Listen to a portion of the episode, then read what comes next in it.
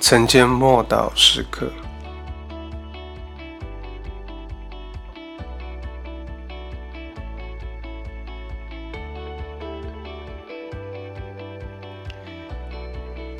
彼得就回去，心里希奇所成的事。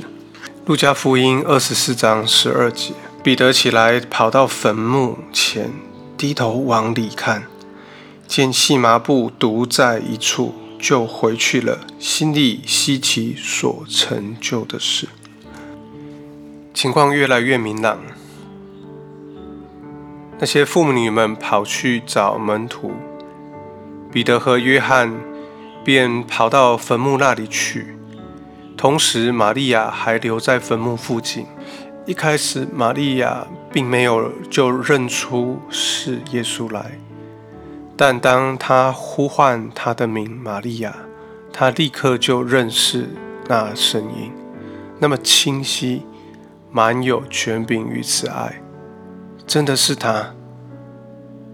但他不让他碰，他必须先到天父那里去，因他是那复活的大祭司，所以必须以他救赎的血洒在天上。好让世世代代的人皆得以随时来到施恩宝座前，使罪得赦免。约翰虽然比彼得先跑到坟墓那里去，但第一个进去的是彼得。约翰跟着进去，当他们一看了，就信了。裹尸布还卷着放在那里，裹头巾也整齐地摆放在一旁。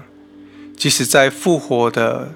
大能当中，次序和细节仍然相当重要。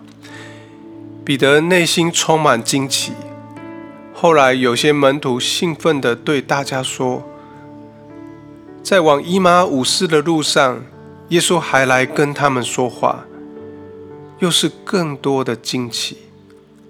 对彼得来说，这光是越照越明，但多马仍在怀疑中。后来，当门徒们聚在一处，门窗紧闭，耶稣近前来问门徒的安，对他们说：“愿你们平安。”这原本呢是一个普通的问候。耶稣显现在一个密闭的环境当中，这是一个超自然、非比寻常的现象。而充满喜乐与敬畏的门徒们，还有一些些犹豫。